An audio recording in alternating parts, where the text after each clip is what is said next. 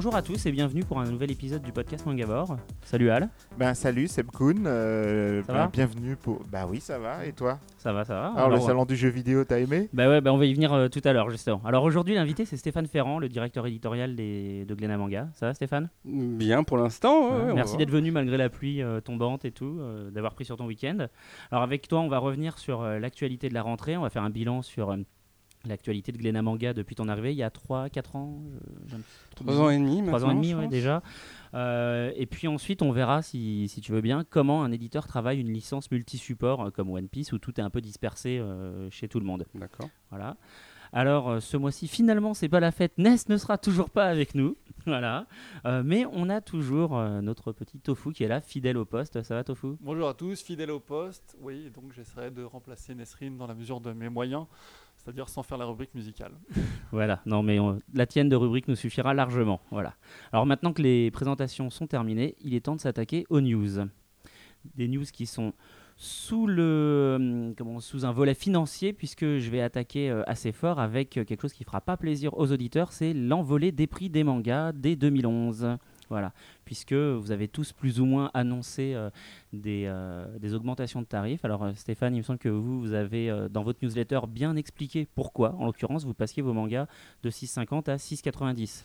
Voilà, de base, de toute manière, on sait que ça va être une mauvaise nouvelle. On sait que ça va être diffi- difficile. Je pense que la- la- le, minimum de notre côté, c'était d'essayer d'avoir des explications assez claires, même si, bon, bah, on ne peut pas non, plus donner tous les chiffres et expliquer tout ça, parce qu'on n'est pas euh, censé euh, Bien expliquer à, à- à nos concurrents également euh, comment est-ce qu'on négocie notre prix du papier. Mais quoi qu'il en soit, ce qu'on a essayé nous de mettre en avant, c'est déjà que ça faisait six ans qu'on n'avait pas fait d'augmentation. Ce qui est vrai. Donc ce qui me semblait être déjà un cadre compréhensible.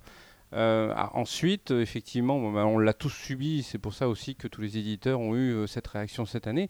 Le, coût du papier aujourd'hui devient un véritable problème à gérer. On est passé par plein de solutions, euh, des, forêts gérées durablement, etc., pour pouvoir avoir des variations de prix diverses et variées. Euh, ça, ça va toujours dans le même sens. Et quelque part, ça, c'est aussi une cohérence, je dirais, de, vie. Le- les choses ne vont pas en baissant de prix, elles vont généralement en augmentant. À part la high-tech, euh, on, verra ce qu'il en sera euh, petit, petit à petit, mais bon. Alors pour moi, ma première news... Attends, attends, attends, mais il n'y a pas que Glénat hein, qui augmente de prix. Hein, ouais, c'est bon, ça le vas-y, vas-y, problème. vas-y, je te. Sinon, s'il y avait qu'un éditeur et puis qui n'a pas augmenté depuis 6 ans, ça irait. Le problème, c'est qu'au passage, il y a Kana qui passe à 6,75 et il y a même euh, Tonkam donc, qui a annoncé eux, qui passaient leur manga poche, donc qui était à 6,25 à 6,95 et que leur format à 7,50 et à 7,90, tous les deux vont fusionner pour faire un tarif, c'est 7,95. Alors moi, ma première news, ça sera pour l'annonce de, du comic Zenon. Est-ce que tu sais ce que c'est que le comic Zenon Ah bah, on en a parlé dans deux ou trois news, au moins là c'est le nouveau mag euh, de Ojo et de Hara. Voilà, ils ont quitté euh, leur, leur boîte euh, Coamix pour pouvoir euh, créer ce nouveau magazine. Donc ça sera un magazine très épais, ce qui va compter 550 pages et il y aura Ouais. 13 mangas différents. C'est là où on reprend entre autres Angel Art à nouveau. Voilà, saison 2, saison 2. Après 15 Ouais, milliards voilà, d'épisodes, la saison 2. Encore des larmes. Voilà, euh, il y aura aussi euh, donc deux nouvelles BD de hum, Tetsuhara. L'auteur de Ken. Voilà, il y aura le retour de Cat Size. Oui, dont on avait parlé brièvement dans le dernier euh, podcast, donc dessiné par euh, quelqu'un d'autre, voilà, une inconnue. Un petit ovni, SD Ken. Ah oui, alors ça, j'ai vu les pages, ça c'est vraiment chelou. Vas-y, je te laisse continuer le sommaire. Voilà, bon, bah, c'était ça, je vais pas m'éterniser dessus, mais en tout cas, euh, ça sera, euh, c'est le nouveau magazine. Alors bizarrement, il est distribué au Japon par euh, Tokuma, D'accord. Et pour ah Tokuma, oui, qui alors. fait le magazine Animage et qui a aussi Ghibli. D'accord. étrange. Ok. Donc c'est pas, ouais, c'est pas une boîte spécialisée dans la presse, c'est ça que tu veux dire en si, fait. si, ils font Animage quand même, c'est de la presse. Ouais, Mais euh, c'est assez étonnant. Euh, Coamix en définitive était euh, sous la coupe ou sous le- la protection d'un autre euh, éditeur. D'accord. Et c'est ça qui en fait est assez étonnant, c'est qu'après avoir quitté euh, les rangs de la Shueisha, euh, Il il quitte quitte, ce nouvel éditeur pour aller vers Tokuma. euh, Donc il serait un peu volage en fait, au- Ojo et Hara quoi. Non, je pense qu'à chaque nouveau projet, ils essayent d'avoir un nouveau partenaire. D'accord. Ce qui est aussi une manière complètement différente d'aborder la manière de travailler pour un auteur japonais au Japon, et ce qui illustre aussi ce qui se passe depuis euh, 15 ans à peu près au Japon en ce moment autour des auteurs. Oui, c'est vrai que ça change. Voilà, les, les fameux effets mercenaires dont parlait Greg à la la précédente dernière émission. fois. Ouais. Alors, euh, moi, je voulais juste revenir un peu sur le nouveau site de Kazemanga, puisqu'ils développent une plateforme communautaire. Et euh, c'est pas spécialement que j'avais envie de leur faire de la pub, mais ça me fait plaisir parce que leur plateforme euh, communautaire utilise la même solution que mangavore.fr. Et juste, voilà, moi, je trouve ça sympa de voir que même si ils n'ont pas fait ça pour nous copier, ça fait juste plaisir de se dire que on fait des choix qui sont repris aussi quand des professionnels, eux, décident euh, de faire quelque chose dans le même genre. Ben justement, en parlant de Kazé, cette semaine, il y avait donc jeudi une petite fête qui avait lieu sur les grands boulevards pour l'annonce de leur nouvelle grille euh, de programme Pour Kazé TV. pour Ouais. Kazé TV. Donc ils essaient de faire de Kazé TV une vraie chaîne de télévision. Bon, on n'y est pas encore parce que leur système de, de programme, c'est des modules, un peu comme la chaîne manga avait fait à une Ouais, époque. C'est-à-dire qu'à telle heure, tu as les programmes le pour les royaume filles, des filles, voilà. heure, bon, le royaume des filles devient le Euh, euh, ladies. voilà, c'est ça. Donc Ouais, euh, bah. c'est un peu le même système. Bah, c'est dommage. normal. Bah, non, bah, c'est normal. Il faut bien identifier un moment. Il faut que tu saches à quel moment la chaîne va t'intéresser ou Ou- pas. Oui, mais si tu arrives sur un nouveau, du moins un créneau où il y a déjà de la concurrence, je trouve ça bien d'essayer d'innover et non de refaire quelque chose de. Bon. Ils ont des émissions là. Il y a l'émission Game Voilà. Cult qui sera Un là truc- toutes les semaines. Un truc qui soit, qui soit mieux que No Life, parce que No Life c'est sympa, mais Moi, il y a plein de Life. chanteurs qui gueulent, euh, qui crient dans tous les sens. Là, avec, tu auras euh, de l'animé à la place de la voilà. musique. Oui, voilà, c'est ça, c'est juste triste. Euh, donc, euh, du coup, effectivement, il y aura trois émissions. Il y aura une émission, donc Game Cult, qui est l'émission qui est sur le site Game Cult sur le jeu vidéo. Une émission sur, euh, bah, justement, les chanteurs qui crient, de la J-pop. Ouais, bon, l'émission sur la J-pop, elle est là tous les 15 jours. Tu peux survivre quand même une Voilà, fois tous les 15 et, jours un euh, peu de et J-pop. enfin, euh, une émission sur le manga patronné par Animeland. Euh, Catch It One, je sais pas si tu vois ce que c'est. Bah, je vais dire si quand même Oui, Stéphane. peu, Voilà. à fait. Et ben Catch It One, depuis un siècle, euh, ils essayaient d'en faire un, un animé qui était disponible. La bande-annonce était disponible en tout cas sur euh, Mhm. YouTube, Ah, Dailymotion, C'était super etc. joli hein, là-dessus. Voilà, ils ont mis un siècle avant de réussir à le terminer. Pourtant, c'était assez magnifique. Alors, ouais, mais au- à financer, à mon avis, ça devait pas être gagné parce que c'est pas One Piece hein, en termes de vente. Donc, au mois d'août dernier, ils ont mis le premier épisode en ligne. Ouais. Donc on ne pouvait pas aller sur le site officiel parce que c'était uniquement pour les Japonais et les Asiatiques. Donc nous, on n'avait pas de chance du tout. Mais par Ouais. contre, il y avait des bonnes âmes qui l'avaient mis en disponible juste à côté. Allons, allons. tu, tu- ne parleras-tu pas de solution illégale là, rien Donc, entendu. En tout cas, en tout cas, une chose est sûre, c'est que le DVD sort avec donc euh, le premier épisode au mois de décembre, donc euh, au Japon. Donc en espérant qu'un éditeur français aura la bonne idée de le sortir. Avec un Ouais. seul épisode?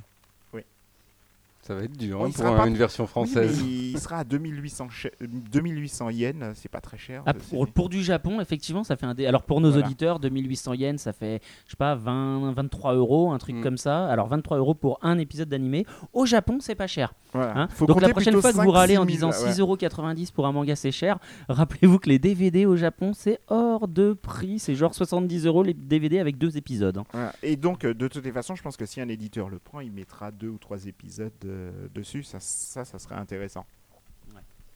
Alors, tant qu'on est au Japon, moi je voulais revenir sur, euh, sur euh, la Shueisha et en fait leur magazine Jump SQ, Jump Square, qui est hum, un magazine un peu, euh, un peu alternatif pour eux, un, peu...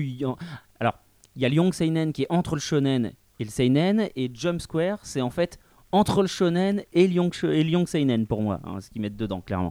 Et alors, c'est un peu une révolution parce que dans les nouvelles séries qui vont débarquer, il y a les clamps. Il y a les clamps qui vont faire, euh, qu'on fait un one shot qui s'appelle Gate 7 et en fait à partir de mars ça va devenir une série récurrente. Donc euh, les clamps qui arrivent chez euh, chez Shueisha c'est quand même un événement. Alors, il faut préciser que ça fait un moment que ce truc était en projet parce qu'ils sont passés voir tous leurs éditeurs dans le monde parce qu'ils Mhm. voulaient en fait faire une série qui soit publiée et qui sorte dans le monde entier en même temps. C'est pour ça que ça sort en même temps aux États-Unis, au Japon et il y a un troisième Voilà. pays j'ai oublié. Mais euh, leur particularité, c'est pour ça que la plupart des éditeurs étrangers n'ont pas voulu, c'est qu'elles voulaient d'abord une sortie en, bah, en kiosque, En presse, d'accord. C'est pour ça que c'est dans le Jump SQ. voilà, et ensuite une sortie en, en, en Tokobon. D'accord. en- Alors, ma petite news suivante, tu as adoré, c'est la sortie en France du film de Tekken.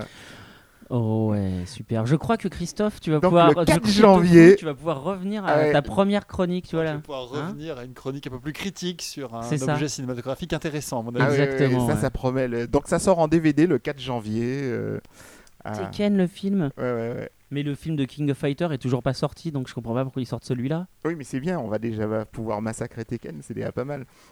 Donc toujours, Il est très très bien Tekken. Tu vois, tu as des a priori négatifs sur ce film alors que Bah, en fait, mon très, premier bien. a priori vient du fait Alors que Street Fighter Chun-Li, moi je l'ai pas vu, j'ai un. a Mais priori, il est toujours pas ni sorti. hein. négatif ni Il est positif, ça se toujours pas c'est sorti. très intéressant. Mais euh, ce que je trouve intéressant, c'est qu'ils sortent directement en DVD. Ah bah dis donc, ils vont pas en plus nous afficher d'une sortie cinéma là, il y a des limites quoi. Euh, Alors que tu vois, pour Street Fighter, ils l'ont même pas sorti en DVD. Mais oui, mais je ne désespère pas de le voir un jour en DVD, puisqu'évidemment je vais attendre qu'il sorte de manière complètement légale pour m'empresser d'acheter le DVD. Ah, si ça se trouve, si ça se trouve, il va attirer directement dans le cimetière des éléphants du- du- des films américains. Tu veux dire qu'il va arriver sur. RTL 9 Voire même TMC Ah ça ce serait beau. Ah non, mais non, ils ont pas de sous sur TMC, ils peuvent pas acheter un truc comme ça. Ouais c'est vrai. ouais. Parce Donc qu'il faut d'abord d'abord que- sur RTL 9. Voilà. Ouais. Donc euh, ensuite, euh, Angel Earth, Angel Art voilà, Oui, qui sort oui. chez euh, AB Vidéo. euh, donc euh, il y aura quatre volumes qui vont sortir en même temps. Donc avec quatre épisodes. VOVF j'imagine. À mon avis, j'y crois pas trop, hein, c'est AB. Ensuite, un oublié, Bastard 27 sort au mois de décembre. Merci. Stéphane. Merci. Est-ce que vous envisagez un jour de sortir les dojins dessinés par l'auteur de Bastard?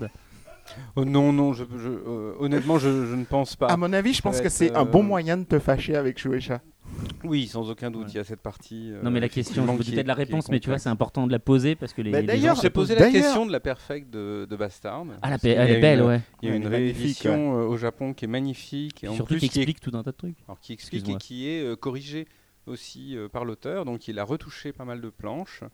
Et hum, ça, c'était quand je- quand j'ai voulu lancer le- la partie perfect euh, euh, édition chez Glénat Manga, je me suis vraiment posé la question. Et malheureusement, je me suis dit, je vais, je vais d'abord rester euh, mesuré sur des titres euh, voilà, Un peu qu'on- plus qu'on sûr. peut facilement maîtriser. Bastard, ça fait longtemps qu'on- que, que cette série n'est pas terminée, euh, que voilà, la, la- la qualité scénaristique aussi parfois est fluctuante. Et, et il faut voilà, ça- pouvoir avoir une série dans sa totalité pour bien la Mais gérer. franchement, est-ce qu'on achète vraiment Bastard pour son scénario? Bah moi au début C'est oui. uniquement pour ses dessins. Ah non moi au début j'ai acheté ça pour le scénar, je trouvais Je ça pense que dément. c'est Je pense le que manga ça, le plus- ça a évolué. Je pense que de base, euh, ça a été beaucoup consommé pour son scénario, un peu comme le DOS, parce que euh, c'était des éléments euh, voilà, qu'on maîtrisait, qui étaient avec tout, un, tout un aspect euh, nouveauté. Mais euh, voilà, ça rassurait d'une certaine manière de, de- de- de retrouver ces, ces- ces éléments. Euh, à la suite de ça, je pense que euh, la récurrence fait qu'il y a une certaine lassitude qui s'installe, mais que par contre, euh, le, trait et la qualité graphique qui, elle, est allée en, s'améliorant au fil des années, a parfaitement pris le relais là-dessus. Donc ça a permis aux fans de Bastard, je pense, de- de continuer la série en attendant les bons rebonds scénaristiques, en attendant euh, voilà, de, de- de se refaire emballer un petit peu par, euh, par cette, idi- euh, cette histoire. Mais qui- d'ailleurs, c'est pas trop dur à tenir un planning avec un Bastard tous les siècles, un, Un évangélion tous les siècles. Un alors voilà ce que tous les j'allais dire. C'est ce que j'allais dire. c'est- Moi, je, commence et- à avoir. et- et- et euh, surtout un Berserk tous les siècles.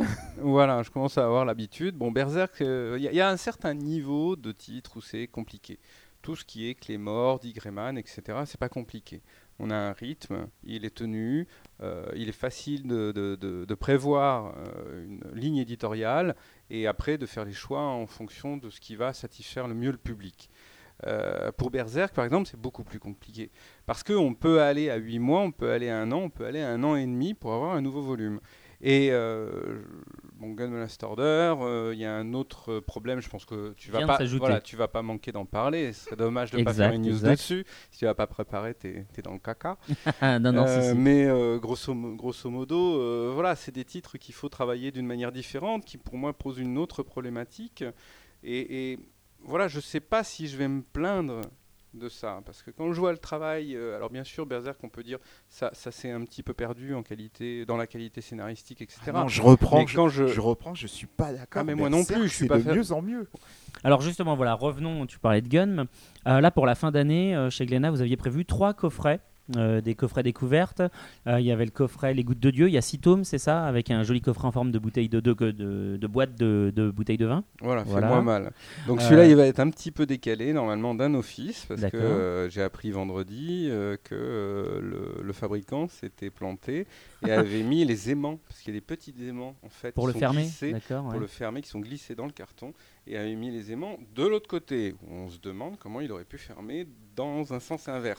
Mais bon, ça, donc je suis Ça, obligé de crack faire tout pilonner et crack tout faire imprimer. Donc j'aurai un petit décalage, mais on devrait l'avoir, en effet. Ensuite, il y a le coffret Killary. Alors le coffret Killary, euh, je touche du bois, donne-moi quelque chose vite. Derrière, là, tu as des euh, moulures. euh, là, voilà. Voilà, enfin a priori, lui je l'ai vu, il est prêt, il est, il est fait. D'accord. Et donc, normalement, il devait y avoir un coffret Gunm. Voilà. Qui Est-ce ne que ça sort- sera le même que ce qui Non, mais était- ce sera plus. Il sort plus, justement. Alors, ah bon du coup. chaque chose en son temps. Hum. En premier lieu, ça sera exactement le facsimilé de celui qui avait été fait à l'époque, parce que moi je l'avais travaillé quand j'étais libraire, il était magnifique, il avait beaucoup plu, j'ai jamais compris pourquoi il n'avait pas été refait, le tirage avait été entièrement vendu, donc moi je suis arrivé, je dis bon bah ça, c'est bien, ça se vend, j'adore, on refait. Et euh, grosso modo, ça sera le même.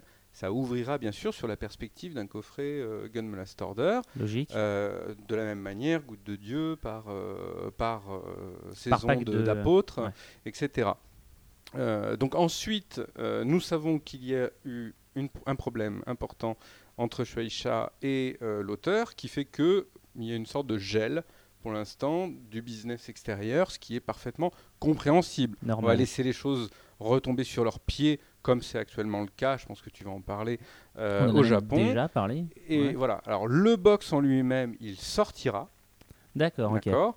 La problématique pour moi, c'est d'arriver à savoir comment est-ce que ça va se traiter du côté japonais. C'est-à-dire que ça va se traiter côté Shueisha, ça va se traiter côté nouvel éditeur, Kodansha, de fait. Tout à fait. Euh, et euh, comment est-ce qu'on va pouvoir l'appliquer correctement Les volumes 13 et 14 de Gun Last, Order, eux, sortiront sous copyright Voilà, eux, c'est déjà Shueisha, même si, euh, à la fin de cette année, l'auteur est déjà passé vers son nouvel éditeur.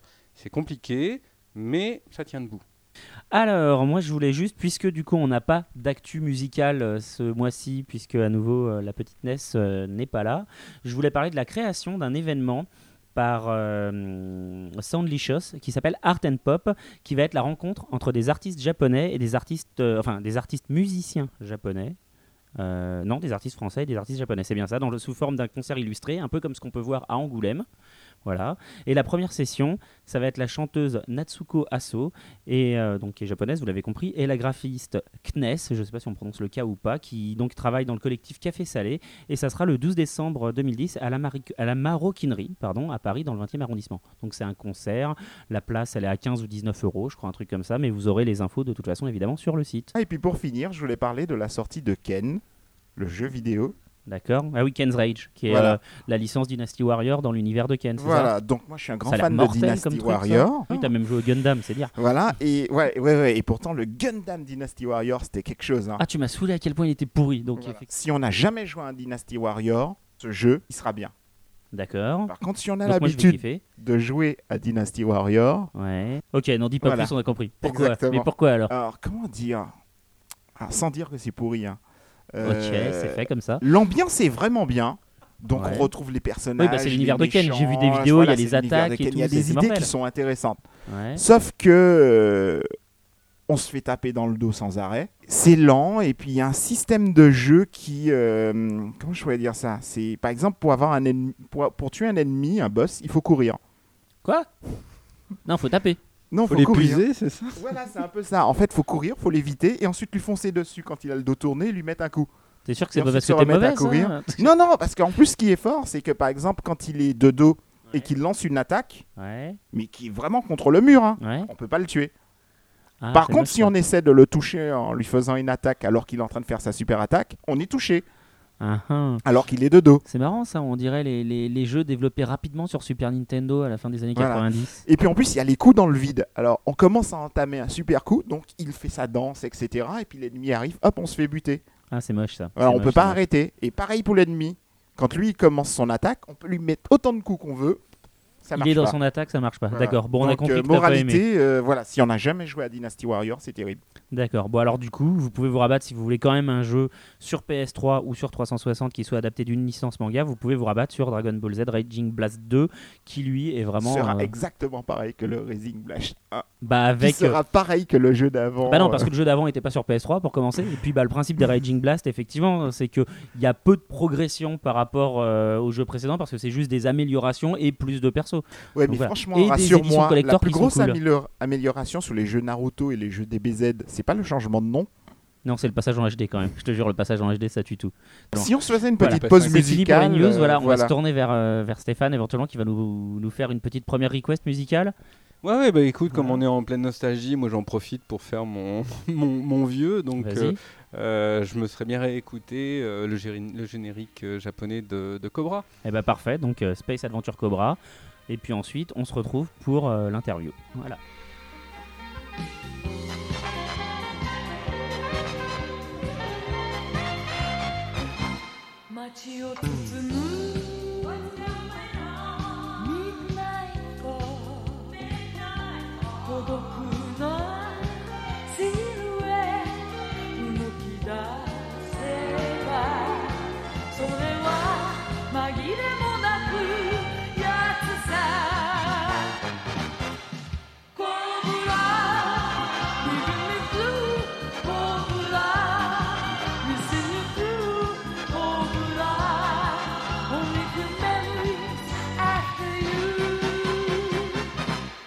中に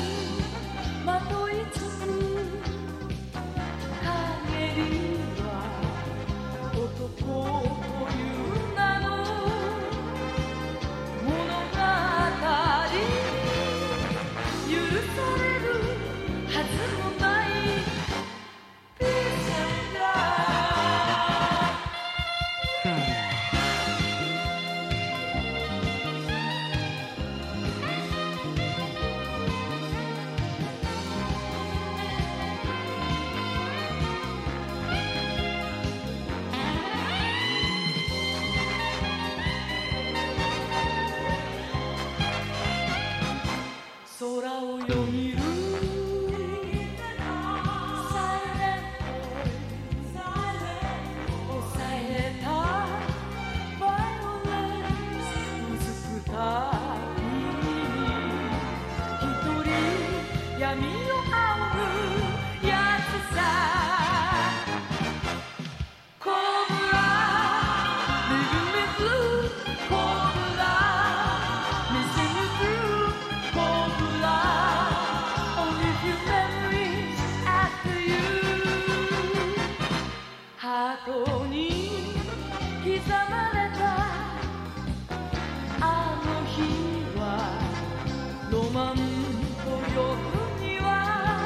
Voilà, alors le petit moment nostalgie est fini. On va partir du coup pour l'interview. Alors, euh, bah, Stéphane, déjà merci d'avoir accepté cette invitation. Je regrette toujours pas, ça va, tout va bien.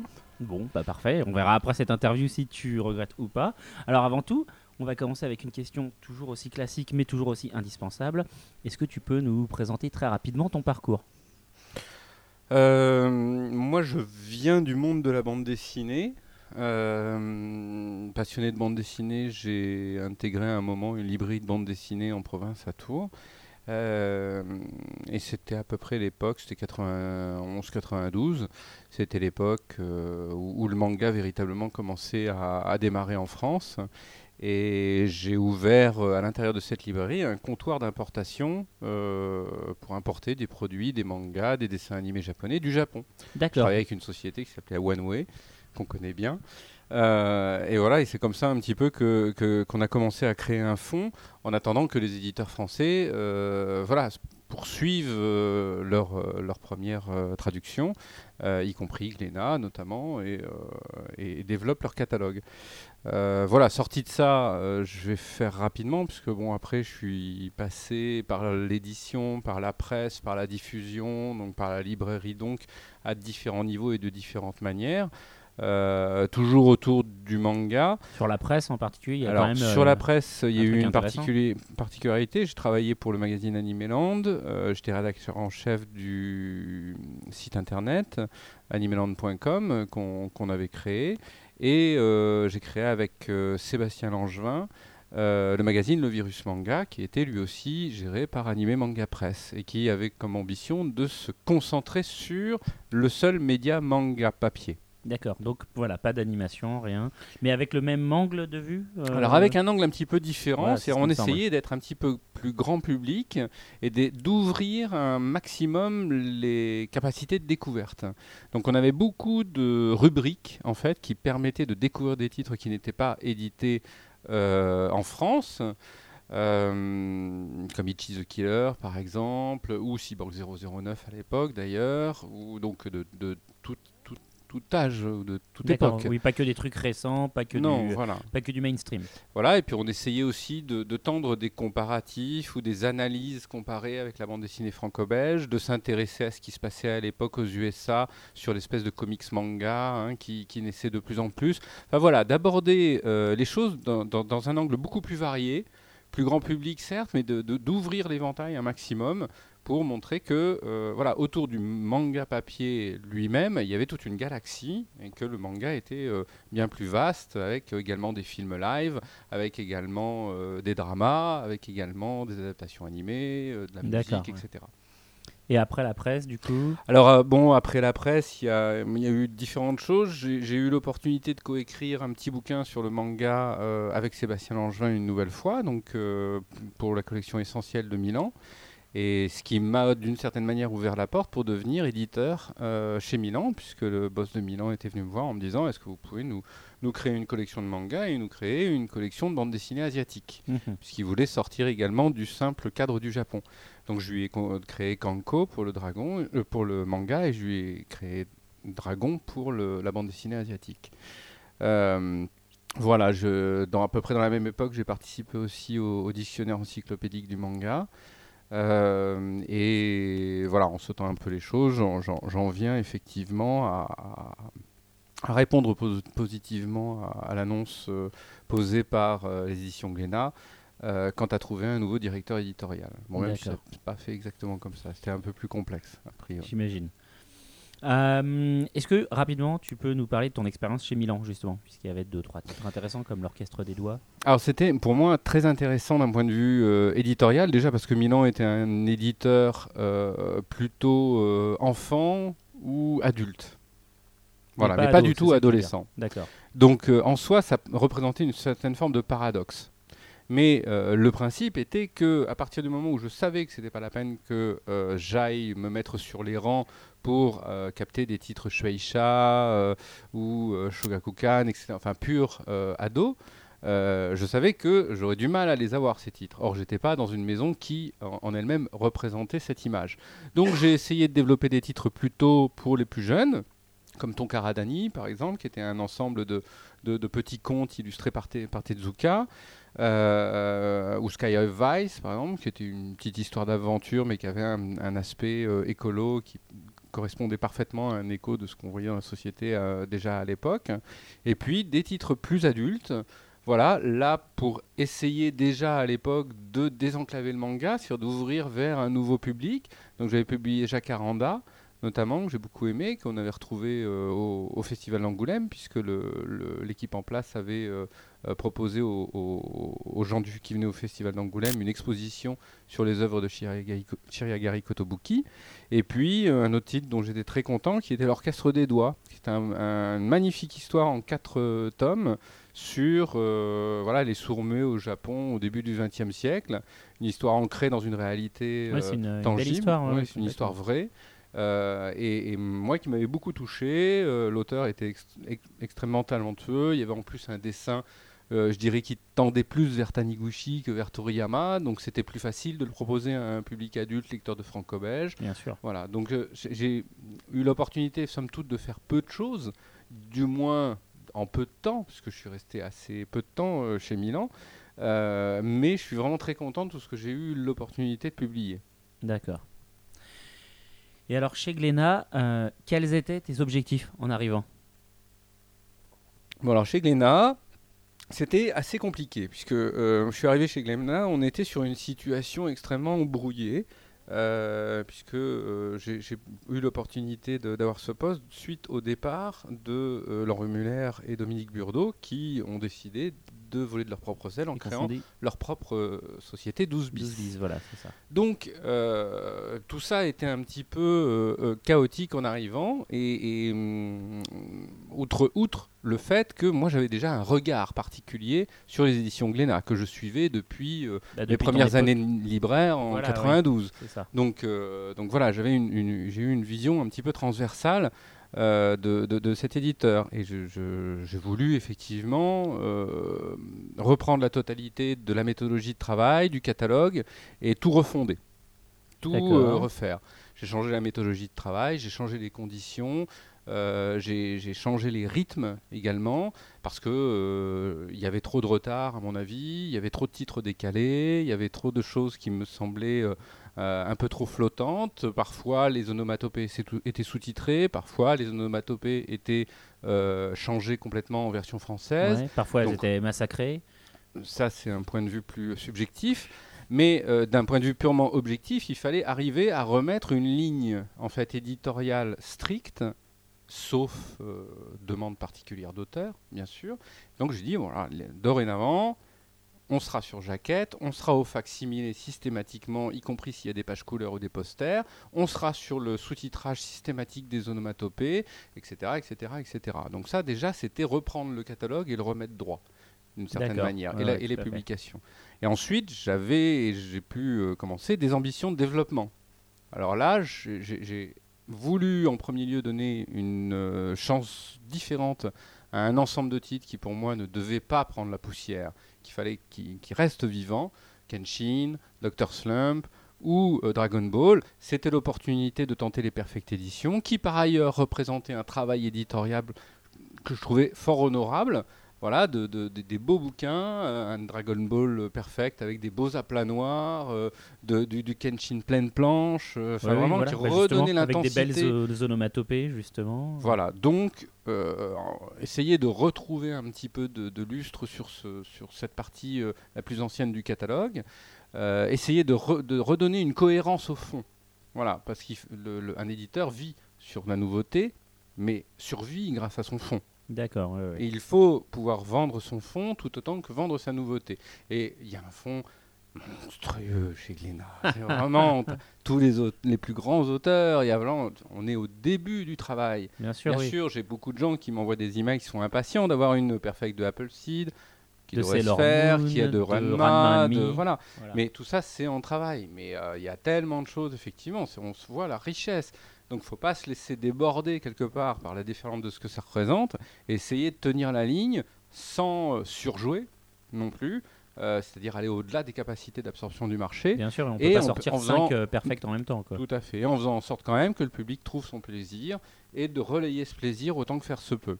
D'accord. Sorti de ça, le travail de développement sur le sign-on, moi je l'ai expliqué, je voulais véritablement travailler le sign-on pour euh, ouvrir euh, toute cette, tout ce pan euh, de, de l'édito qui, à mon avis, était en fort devenir.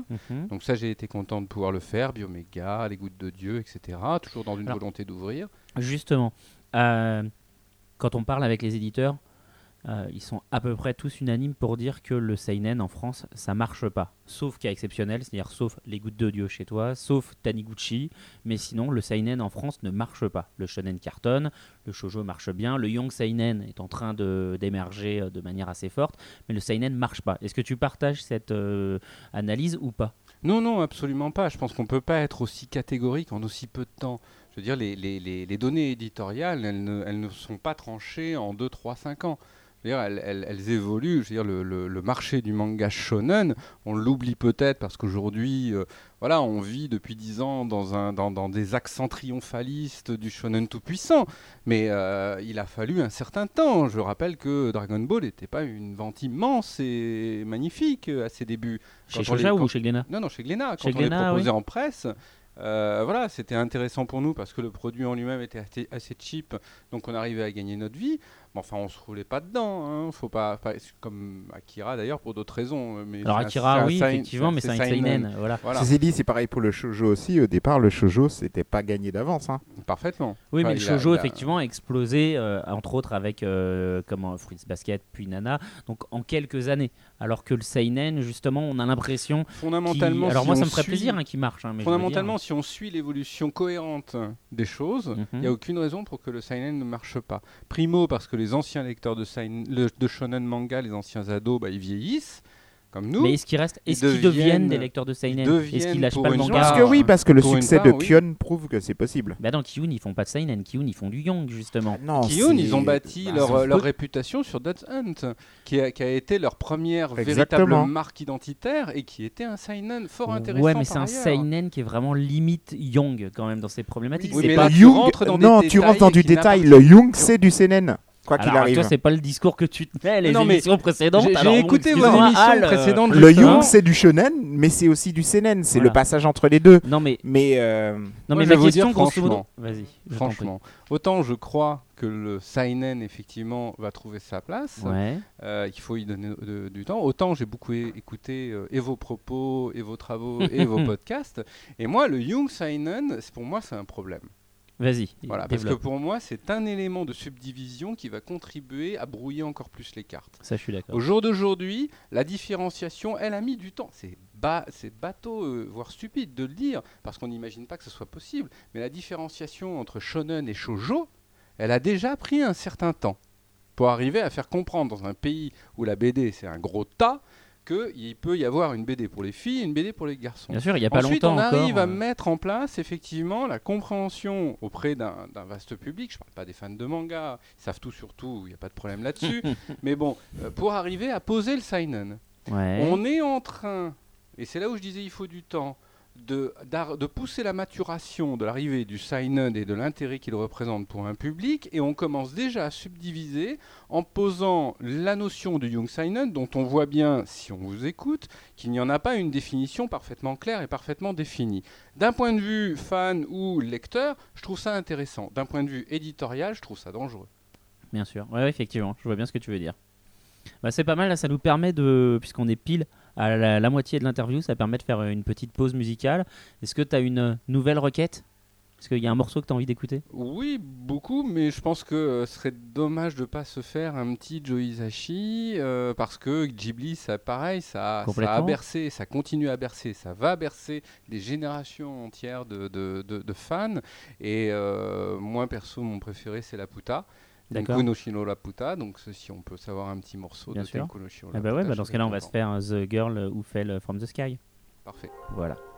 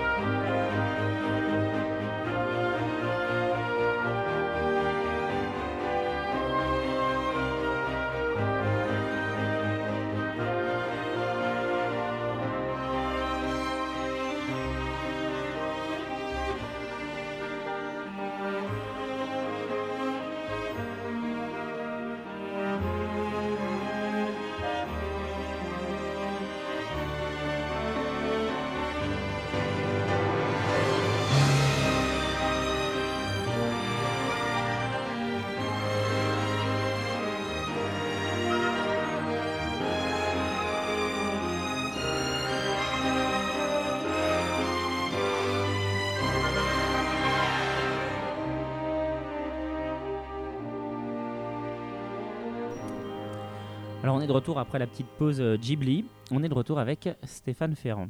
Alors, euh, comme tu avais déjà répondu à la question que je comptais te poser, euh, on passe à la suivante. Qu'est-ce que tu nous réserves pour le futur chez Glénat?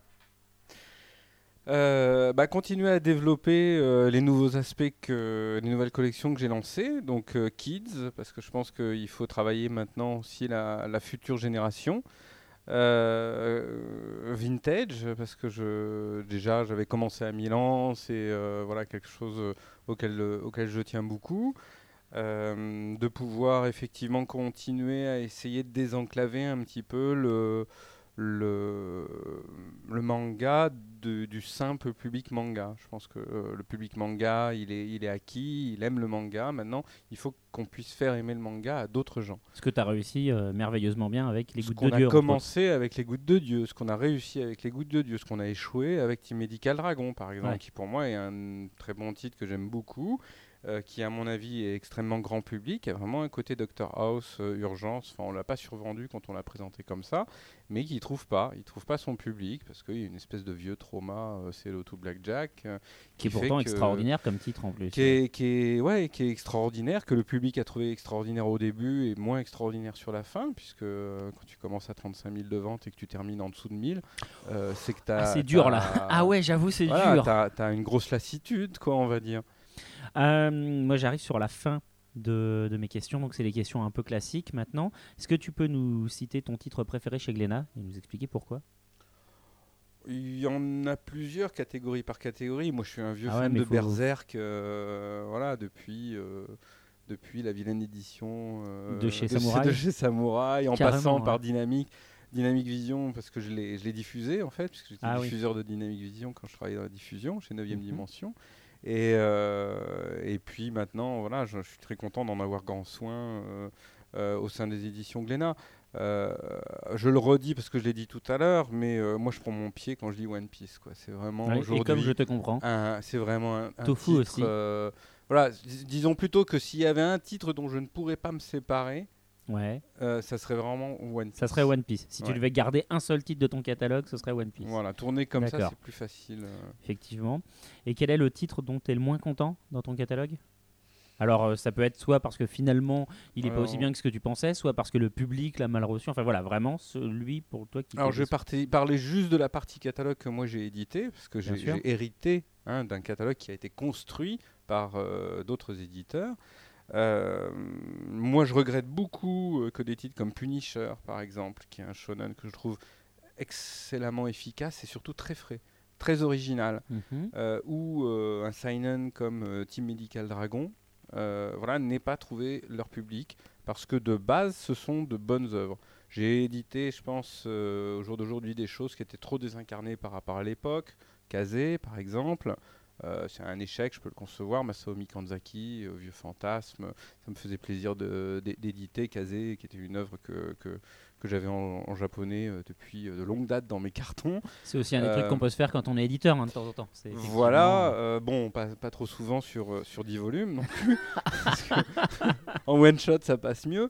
Mais voilà, il y a des titres où je pense ils ont loupé leur public parce que c'est difficile en ce moment de placer des nouveautés. Parce que la prise de risque du public, elle est beaucoup plus limitée. euh, parce que euh, peut-être on l'a mal placé, je sais pas. Je me pose toujours la question de savoir si on a bien fait notre travail là-dessus. On, est- on a soutenu ces titres, notamment Team Medical Dragon. On a espéré avoir un effet goutte de Dieu, on l'a pas eu. Donc il faut surtout sur Team Medical Dragon, parce que c'est quand même un gros titre, même au Japon. Il y a un super drama qui est vraiment excellent. Il y a, enfin, c'est un, voilà, pour moi c'est ma, ma grosse déception. Je dirais, ça serait ce titre-là en particulier. D'accord, Iryu. d'accord, d'accord. Et alors, si tu devais choisir un titre qui n'est pas édité chez toi, voilà, c'est quoi ton, ton titre préféré édité en France? Pareil, il y en a quelques-uns. Euh, D'un point de vue euh, commercial, euh, je pense que euh, tout le monde regrette de ne pas avoir signé un titre comme Naruto ou un titre comme Nana, par Ouais. exemple, euh, pour bien des raisons. Pour bien des raisons. D'un point de vue personnel, par exemple, je me suis beaucoup battu pour avoir Villain Saga. Je me suis vraiment beaucoup battu. C'est vrai C'est vrai, c'est vrai Ouais, ouais, je me suis beaucoup battu. Pour moi, c'est pareil, c'est un titre que je voulais intégré pour l'associer dans une compréhension des titres qui peuvent être lus par un large public. Pour moi, c'était un petit peu euh, pain béni pour aller travailler euh, le lecteur de Torgal, Ouais. euh, voilà, le lecteur de franco-belge. et, et- et je pense que voilà, il y a un ensemble de seinen en fait que j'essaye de réunir petit à petit au fil des ans. J'en ai quelques-uns dans ma besace que j'ai acheté que j'ai pas encore Ouais. sorti et, et- qui représentent voilà ce qui pourrait être dans le futur une sous-division du catalogue ou en tout cas un, une- un regroupement de titres avec une sorte de label. euh, voilà, au- au- ouvert à tout public. D'accord. C'est marrant parce que tu nous cites comme titre un titre de chez Kurokawa. sais, ouais. Alors que Greg, effectivement, lui regrettait les gouttes les de Dieu. gouttes, C'est marrant. ouais. C'est Mais marrant. en, en plus, ce qui est, rigolo, c'est qu'on n'a jamais discuté avec Greg. Ah bah voilà. Donc, Donc, en parlant de Greg, euh, je l'ai vu. Donc, euh, comme il Ah, savait que, que tu venais euh, pour ce podcast, il m'a demandé de te poser une question. Donc, voici la question, Greg. Question Greg. faut Voilà, un c'est ça. jingle maintenant. Voilà, voilà, Tout c'était là. Il m'a dit de te dire Peux-tu nous parler de ton aventure avec les boxeurs thaïlandais travestis? Ah oui, là, il. il- Il, il déterre du dossier? Moi, il y a un moment, j'étais très, euh, très versé dans. J'aime beaucoup la Thaïlande, c'est un pays qui est vraiment magnifique, avec une grande culture, avec notamment un cinéma très très fort. qu'on Ouais. qu'on- qu'on ne connaît pas du tout. Il y a beaucoup de, de- de films, euh, notamment d'horreur, et il y a beaucoup de films autour de la boxe thaï. Et il y a, je, je me suis associé à un moment au, à l- au- enfin, pas au lancement parce que c'est pas fait euh, typiquement, enfin essayer de promouvoir un petit peu euh, les films et, le, le cinéma thaïlandais. Et il y avait notamment un certain nombre de, de- de titres, euh, dont euh, cette merveilleuse histoire d'un boxeur thaï euh, Qui qui, était en fait un travesti et qui, qui, qui s'est tra- transformé en femme, C'est ça qui est. Ok, mais c'est tiré un d'une histoire vraie en plus. qui, qui est tiré d'une histoire vraie, je crois qu'il a été édité ensuite en français, Ah ouais? euh, plus, plus tard, en DVD en tout cas directement. Et euh, ah, je suis tout honteux parce que je me je retrouve plus le, le titre quoi. Alors, j'ai Mais- pas le titre, mais du coup, oui, je vois de quoi, euh, de quoi tu parles. Du coup, effectivement, c'est un champion de boxe thaï Mm. qui est euh, devenu donc ce qu'on appelle là-bas un katoy, qui est le Voilà. troisième sexe, qui est vraiment légal en Thaïlande. Et sauf qu'en plus, c'est devenu une, vraiment une très belle femme qui a gagné du coup des, des prix de beauté en Mm, plus, tout et qui est devenue une actrice à succès euh, en Thaïlande. Voilà, et puis un parcours de vie euh, effrayant, assez, euh, assez poignant, et une, beaucoup de courage euh, dans, dans, dans ce personnage. Donc euh, sans doute c'est peut-être à ça que, Oui, que je fait aussi, référence ouais. euh, Greg, mais alors, alors là j'ignorais complètement qu'il était au courant d'un truc comme ça. Ah, que mais ça a Greg, été très assez, fort pour les dossiers. Ça a été assez court, c'était à l'époque euh, où il y avait, vous savez, ce- le, le film de foot. euh, Ah, euh, Shaolin, Shaolin Soccer. Soccer. Là, Ah oui, ça date l'époque de Shaolin années. Soccer, donc euh, ça, ça commence à remonter un petit peu. Ouais. Voilà. D'accord, Donc, alors, moi, je vais te faire mon top 10 sans réfléchir. Donc, ça s'appelle le top 10 sans réfléchir. D'accord Je vais te poser 10 questions. Tu as droit à un joker. Et tu vas essayer de répondre euh, ce qui Sans te réfléchir. vient rapidement. Le Joker, c'est quoi? C'est je réponds pas? C'est Oui, ça. voilà, tu peux passer la question. Bon.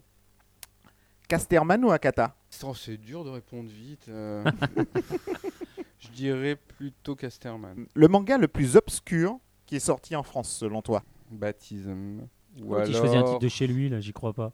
Ouais, ouais, ouais. Bah, je me prive pas, je fais ma pub. hein, je suis là pour ça, après tout. Euh, baptisme ou alors. Pourquoi euh, Baptisme Parce qu'il y a quand même quelque chose de- d'extrêmement effrayant Ouais, euh, un dans peu, ouais. Baptisme qui ne repose pas entièrement sur l'histoire. Qui, qui sointe du traitement graphique. De, de, et, et- et- alors l'histoire est impitoyable puisque euh, le personnage euh, effrayant il- principal est une petite fille, donc un- une enfant. Mais le, le traitement graphique rend cette histoire euh, limite insupportable, quoi. Limite dérangeante par certains moments. Bah, il, mérite son, euh, son, son titre, hein, Umezu, hein, de, de Roi de l'horreur. Ouais, tout à fait. Mais alors, bon, il y en a, il y en a, il y en a- il y en a quelques-uns euh, également. euh, Ah, tu vas me dire l'école emportée, du coup. Non, chez Ah, In- moins, I- moins. Hideshi Ino, par exemple, euh, Ah c'est- oui. est, est assez particulier. Mais euh, c'est euh, Ishijima, je crois. Ouais, Hein, qui- Ushijima, qui- l'usurier de Ushijima, l'ombre. l'usurier de l'ombre, Le titre qui préféré de moi- Hal. qui, qui, qui reste le, le plus difficile à argumenter. Ouais. C'est un titre que Ouais. j'aurais du mal à Surtout défendre. le premier volume. Ouais, j'aurais du mal à défendre, j'aurais du mal à, à, à porter un, tu- un- un titre, un titre comme ça. Non, Itchy, Itchy the Killer, je pense qu'il y a, y, y un traitement de la folie hein, euh, dans les différents personnages qui est, qui est assez excellent Ouais, c'est euh, vrai. ouais, ouais. Et, et- et qui, euh, quelque part, euh, donne une caution délirante, fantasmagorique à tout ça. Voilà, Ujishima, c'est flippant, c'est glauque, et c'est... hum, Enfin bon, c'est très personnel, mais pour moi, la lecture, c'est plutôt repoussoir. Ensuite, Dibex ou Kazé? Pour la première partie de ma vie, je dirais Dibex. Pour la deuxième partie, je dirais Mhm. Kazé. Parce que Dibex, euh, ça, c'est pareil, ça a marqué une époque aussi. Quoi. Il y a eu, euh, il y a eu quand même euh, Lane, euh, Evangelion. Evangelion, Cowboy Ah, bah, Bebop. Kazé, Kazé, il y a eu l'Odos quand même alors, en termes de marqué. Il y a hein. eu énormément de choses, mais je pense que il y a eu une décennie plutôt d'Ibex. Et au- aujourd'hui, on est plutôt dans une décennie Kazé. D'accord. Ouais, c'est vrai. Ensuite, pour toi, ton plus gros regret dans le manga L'évolu- L'évolution de la mentalité du public. Hmm, Pas mal. Ouh, les auditeurs vont adorer. non, mais on peut en causer. hein, Mais mais- vas-y, ouais, vas-y, vas-y. Mais je développe. pense que euh, on en, je pense que cet avis peut être partagé par pas mal de personnes qui ont connu plusieurs époques On du est manga. d'accord. Mais c'est vrai qu'un fan de manga aujourd'hui, il arrive dans le marché, euh, tout est à sa disposition. Oui, il est, il est jamais est- tout est satisfait en fait. Disons que tout est aisé. Donc on va dire il n'y a pas de, il y a pas eu de difficulté à accéder aux choses. Et euh, immédiatement, on est dans une, une, euh, mise en condition, en question des choses. Euh, c'est vrai que euh, si nous, on revient à l'époque du début du manga, c'était la croix à la bannière pour avoir quelque chose. Quoi. Il fallait avoir un copain qui avait un lecteur de LD, on faisait des copies sur des cassettes. Euh, Enfin, moi j'avais ça, mais on Ouais. était Tu plusieurs. chopais une cassette Voilà. en NTSC, tu pouvais À, pas lire, à une, la lire à chez une toi. époque, ça va faire vraiment l'émission vieux con. Enfin, le DVD, juste, ça n'existait pas. Internet, ça n'existait pas. Euh, les téléphones portables ou même sans fil, ça n'existait pas. Bah, Euh, Il n'y ouais. avait rien. Il n'y avait rien, on était à poil. Et, euh, et c'était un réseau de, de passionnés purs. Alors dès qu'il sortait quelque chose, des fois c'était mal édité, c'était mal traduit, c'était difficile, il y avait des erreurs, il y avait des défauts. On savait en faire la critique parce qu'il y avait déjà des critiques, Tsunami ou, euh, ou différents supports ou même déjà Animeland. On savait en faire la critique, mais à côté, on, On savait savait quand même aussi quand même apprécier Ouais, ouais, ouais. la chance qu'on avait. Aujourd'hui, je pense qu'on on a, on a plus le double réflexe. C'est comme s'il faut choisir son camp. Oui, c'est Donc c'est c'est mal et on prend pas le temps, le, le plaisir, comme si on niait son plaisir d'avoir quand même la chance de pouvoir découvrir des titres. Ce qui est étonnant pour moi, c'est qu'on ne se pose pas a priori la question de savoir s'il n'y a pas une raison aux choses. Plutôt que de fustiger immédiatement une espèce d'iconographie de, euh, de l'éditeur euh, tout-puissant sur un trône Qui d'or. se fait un euh, max de blé qui se sur fait notre un dos. max de blé et qui de toute manière passe son temps à avoir des rires sardoniques en posant son regard sur le bas peuple. Enfin, Écoute, euh, j'ai vu ton verre de vin quand je suis arrivé, ton fauteuil. euh, Bon, on nous la fait pas non plus. hein. mon cigare et Ensuite, Animeland ou le virus manga? Le virus manga Pourquoi?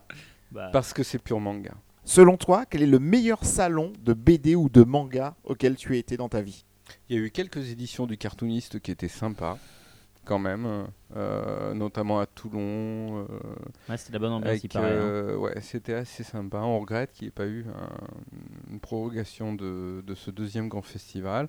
Il y, a des, il y a eu des belles éditions de Japan Expo, au CNIT Ouais. de la Défense notamment, euh, qui était un endroit euh, Fort sympathique. ex- extraordinaire. Voilà, Alors, on, moi je, on je- était un peu serré dans les allées quand même. Ouais, mais échange, on, hein. l'aura- on la garde tous, la, la, la photo de la queue euh, à l'extérieur du CNIT qui, fait, le tour de l'arche. Ah la- ouais, non mais de- extraordinaire Un quoi. truc de dingue, Ouais, quoi. ouais. Et au, au- au cœur même, C'est le dernier d'ailleurs qui a eu lieu à c'est la le dernier, Défense. effectivement, Ouais, ouais. qui a eu lieu, mais en plus en créant une espèce de conflit euh, entre le lieu qui est quand même le lieu de, de- des grandes entreprises, donc rien à voir avec le, le- moindre aspect culturel euh, que ce soit, et puis euh, une culture d'importation complètement différente, enfin, une espèce de contraste phénoménal euh, qui, créait, qui avait créé là une ambiance assez, assez étonnante. Et puis le tout premier salon de manga, Planète euh, Manga qui était BD euh, Expo. Ah, BD, BD Expo. voilà, BD Expo, C'était qui était avant- un BD mélange. BD mais Expo, oui. BD Expo, Mais oui. c'était avant le Planète Manga Ah euh, oui, et les oui, grèves oui, de oui, 93 oui, sur les, les bords de Seine. Ouais, le premier BD Expo, c'était à Austerlitz. Ouais. Ah, comme le premier Ah, Japan. Voilà. Et c'était génial parce que c'était un joyeux 90 ou bordel, quoi. 91 C'est C'était un 90, joyeux je crois que c'est je crois que c'est 90 euh, D'accord, quoi, le premier. Les, les, les sandwichs avec et, euh, Pour regarder, il y avait une salle de projection, tout le monde de était assis par terre. voir les uns Oh, sur les autres. Dinosaures Mais Les dinosaures qui partagent les, Mais ouais, les- mais les on souvenirs communs là. Quoi, on s'éclatait, on regardait des dessins animés en japonais, on pannait rien, on s'en foutait. Enfin, c'est, Quelle est pour toi la pire daube sortie en manga? Ça peut être en France ou au Japon. Il y en a pas mal, mais une des pires daubes, euh, c'est moi qui l'ai édité, je pense. hein, c'est euh, The Ugly and Beautiful World. C'était Ah, quoi? c'est vrai que c'est pas bon. hein. C'était un 3, volumes euh, un peu abruti, euh, avec un- une sorte de personnage euh, extraterrestre qui descend, féminin, un petit coup de moé au passage, euh, qui, qui descend sur Terre pour euh, sous-peser si euh, l'humanité a le droit ou pas de, de continuer à vivre, on va dire, pour faire court. Bien sûr, tout repose sur les épaules d'un jeune garçon qu'elle rencontre et euh, voilà, qui va devoir le truc. Bon, euh, voilà, moi beau, je suis hein. arrivé, il y avait un certain nombre de contrats signés, il a fallu que je les honore, donc je les Voilà. ai honorés. Mais je- je- je- jamais j'aurais dû, euh, enfin jamais j'aurais dû, si voilà c'est fait. Mais euh, pour moi c'est vraiment un titre qui n'avait rien à apporter au public. Ensuite, quel est le pire truc que tu as entendu sur le manga? Je ne saurais pas retrouver les mots exacts. Le- le- la pire réflexion que j'entends à chaque fois, c'est euh, les réflexions de simplification. Le Ouais. manga, c'est ça, c'est simple, c'est basique. euh, voilà, dernièrement, euh, dans la bouche d'un Eric Zemmour, par exemple, Par qui, exemple. euh, sur ce genre de réflexion, ne fait que reprendre une réflexion d'il y a 5 ans, 10 ans, 15 ans, Oui, 20 bah, ans. hein, il on, on reprend retrouve toujours moins la même chose. Il- il- Et ouais, le ouais. simple fait de dire sur le manga ou sur quoi que ce soit d'autre, c'est simple, c'est basique, c'est binaire, c'est bas de front, en soi, c'est une marque de bêtise profonde. D'accord. Et mes deux dernières questions, c'est mes questions voyage dans le temps. Si tu devais choisir un éditeur, un autre éditeur, chez quel éditeur tu aurais aimé travailler? On aurait tous aimé diriger Shueisha. Grave. Grave. Mais euh, pour rester sur la partie française, honnêtement, je pense que c'est Tonkam. Ah, parce que dès le début, euh, la variation des titres et le, a fait découvrir un certain nombre de- d'auteurs, un certain nombre de choses à beaucoup de monde. Et au final, ça donne quand même un catalogue également très équilibré entre une partie euh, euh, plutôt commerciale et, et- et une partie euh, assez audacieuse éditoriale. Et c'est quelque part le, le- le- le pendant de ce que, de ce que je fais euh, à Glénat. Et puis- Mais- Puis sans compter qu'en plus, si tu remontes le temps pour euh, prendre la tête de ton cam, t'es à un moment où il y a encore plein de monde qui sont pas là et du coup tu peux prendre des titres qui te plaisent actuellement chez d'autres éditeurs. Comme ça, j'aurais fait Euh, animer d'ailleurs- l'Antonka avec Voilà. Glénat, ce qui aura été. D'ailleurs, d'ailleurs, d'ailleurs, c'est ma question suivante, ma question numéro 10. Donc, si tu avais une machine à remonter le temps, quels sont les 5 mangas que tu aurais pris pour commencer ta boîte? Et euh, donc, euh, tu sais ce qui va sortir, Hmm mais tu n'as le droit de modifier que 5 fois le temps, donc en piquant 5 mangas. 5 ça va quand même. hein. Ouais, Ah, voilà. Je t'exauce tous tes vœux, mais 5 fois Bah, seulement. en 90, euh, il n'y avait pas beaucoup d'éditeurs, donc il n'y avait pas beaucoup de monde à qui piquer des mangas. Mais je pense que de base, Dragon Ball et Akira, euh, c'est incontournable. Donc euh, ça, ça, ça serait, euh, ça serait resté.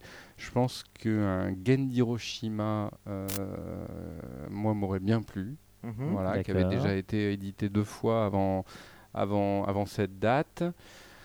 Ouais, un vidéo Girl Eye, parce que c'est pareil, ça, ça a été tellement marquant, ça, ça, ça- nous a tenu 8 ans quasiment, quoi.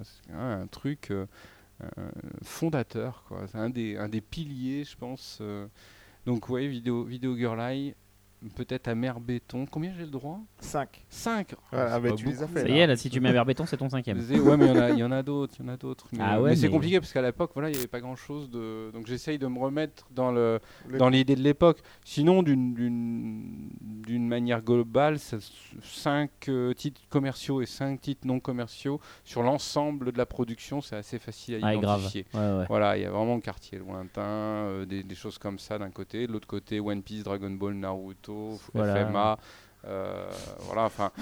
T'assures ta survie. C'est le catalogue de milliardaires un peu quoi. Ouais. Oui, mais enfin, tu as, ces deux objectifs. J'essaye de répondre à la question de manière, euh, on va dire, euh, réaliste et, et concrète. C'est-à-dire, euh, d'un point de vue commercial, bah, il suffit de prendre les 5 meilleures ventes. Et je pense, je pense que tu poses la question à n'importe qui, te dira la même À chose. peu près. ouais. Après, d'un point de vue plus audacieux, effectivement, ça va être du Taiyo Matsumoto, ça va être du Jiro Taniguchi, ça va être. euh, bah, Il y, y a- y Captain Harlock aussi. Tu vois, y a- y, ouais. il y a quand même des vaches de Et Adachi, hein. moi Adachi pour moi c'est un auteur voilà qui marche pas mais qui est important quoi. Ou Adachi. Est-ce qu'on Voilà. fait la, la 18e reprise de la discussion autour d'Adachi Voilà, ouais. euh, qu'on se tient depuis des Bah, années? du coup, je vais, te sais poser pas. la, je vais te poser la, la- la question, même si je me doute de la réponse, mais est-ce que euh, justement chez Glénat, on peut espérer un jour voir du. euh, Non, non? Voilà. Pas de Miyuki, pas de slow step.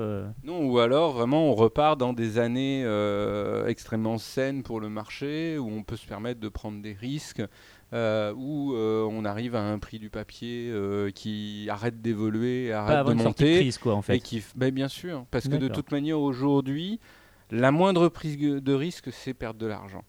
Et, et- et on en prend en permanence des risques. Donc on perd de l'argent en permanence. Mais il faut avoir aussi une certaine mesure du risque qu'on prend. Ouais. Au jour d'aujourd'hui, publier un titre Adachi, ça fera plaisir certainement à beaucoup d'éditeurs dont je sais qu'ils aiment beaucoup Adachi, mais à 80%, 2000 ventes. c'est-. Non, non, en dessous. on est en dessous moins, de c'est 2000. moins, on est en dessous de 2000. Non, franchement, mais c'est pareil, c'est comme tout. hein, C'est comme Cyborg 009 ou tout ça. Les gens s'imaginent quand même, on parle de 400, 500 ventes. Et est-ce que tu dire, penses alors, du coup, euh, pour finir, est-ce que tu penses que les mecs qui gueulent quand justement on fait pas ce genre de titre, c'est les mêmes qui n'achètent pas les, les bouquins?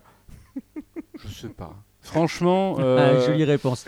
Jolie réponse. fran- franchement, je sais pas parce que euh, j'ai la faiblesse de croire qu'ils les achètent. Euh, j'ai la faiblesse de croire qu'ils les défendent peut-être pas auprès de leurs copains ou je sais Ouais, pas qu'ils les que, que- achètent, que mais ça se garde voilà. pour soi et, Ou qui et pensent ça se les défendre vraiment dans- parce qu'il y a Non, des gens... Il y a, ce qu'il veut il y a- dire, il y a ce un vrai dire. clan d'initiés autour d'Adachi. C'est un cap vraiment intéressant et particulier. Mais euh, on trouve ce- ce- ce- cette problématique. Beaucoup de mangas ont marché parce qu'il y a un bouche à oreille, parce qu'il y a une intercommunication entre les gens où on se coopte des titres. On dit Et toi, t'as aimé quoi? Moi, j'ai aimé ça. Ah ben, moi, j'ai ça. J'ai pas les sous pour l'acheter. C'est pas grave, je te le prête. Et, comme ça, on découvre des choses. Et puis, il y a voilà, des, mini-clans, quelque part, où euh, plus de spécialistes se retrouvent autour de, de, de certains titres. Et, et ça, ça désincarne un petit peu le titre qui a plus de mal ensuite à se proposer à un grand public. Bon, Eh bah, ben, parfait. On va pouvoir faire une petite pause Voilà, musicale ça. surtout. Tu, tu nous proposes Et un puis petit. Tofu va aller préparer ses petites affaires avant. Voilà, exactement. Donc, euh, qu'est-ce que tu veux écouter ce coup-ci, Stéphane?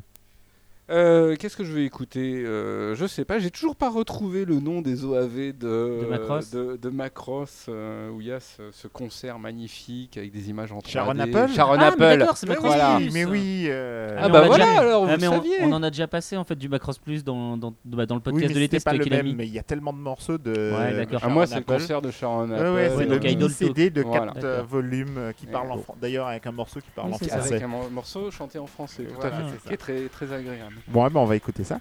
Ok, et bah Macross Plus, puis après on revient pour la chronique de Tofu.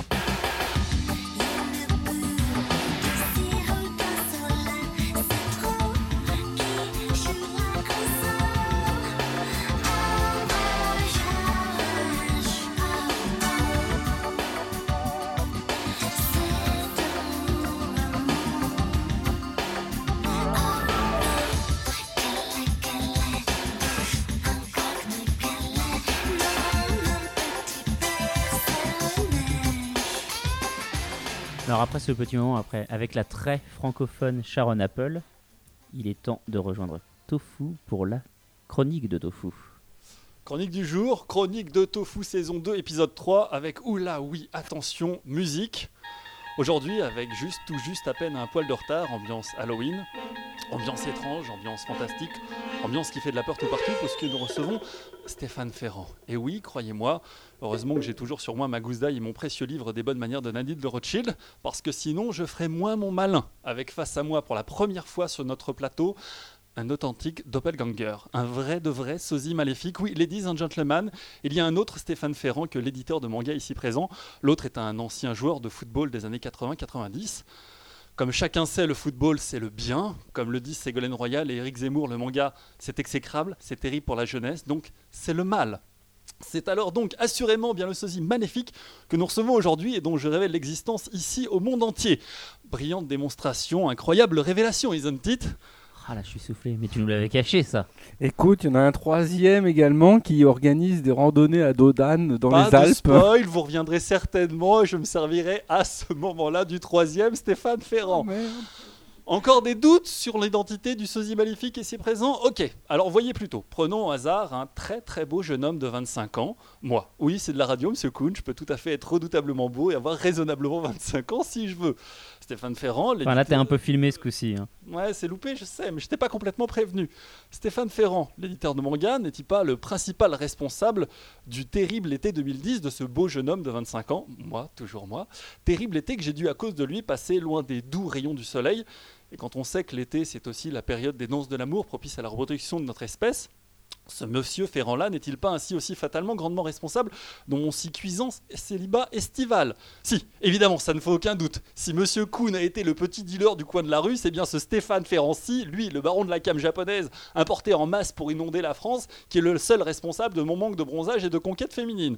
Avant cet été, j'étais tout juste Vinland Sagaophile et Naruto le colique. Trois mois plus tard et 55 tomes consciencieusement sniffés sur un coin de canapé, me voilà complètement One Piece Man. Oui, même en excluant les crises de manque entre deux tomes où je me déguise comme tout fan, en pirate, en pirate, pour aller en boîte de nuit, comme Monsieur Kuhn, je vois des hommes en caoutchouc partout. Je suis persuadé que Hal a mangé le toxifruit de Magellan. Sans décal, je vois pas d'autre explication. Et je rêve qu'enfin Monsieur Kuhn m'invite en vacances sur sa chère île des Travelots. Vous en conviendrez, Monsieur Ferrand, difficile d'attiser un certain émoi chez Agente Féminine dans ces conditions. Il va en manger une lui avant la fin de la chronique, là, je pense. En tout cas, pour la reproduction, ça va être difficile. Mais il vous en faut encore plus Ok. Qui d'autre qu'un qu'un sosie maléfique pourrait ainsi déclarer sans vergogne, ni verre de vin, paradoxal pour l'apôtre importateur des gouttes de Dieu que vous êtes? Last Order, c'est un titre auquel on tient beaucoup, blablabla, bla bla parce que c'est une bonne histoire avec un bon scénario. Alors c'est vrai que comparé à Fresia, c'est génial. J'ai juste par curiosité, euh, si Last Order c'est bon et c'est bon, comment décrire Gun et quel superlatif employer pour One Piece? C'est une vraie question. C'est une vraie question. Ah, c'est pas que pour le plaisir de la chronique. et non, Donc il faut que je trouve une des réponse. superlatifs. Vite. Bon et bon étant déjà pris, D'accord. Ah, très très bon. très très ouf, bien. Dernier argument de choc euh, concernant votre statut de sosie maléfique.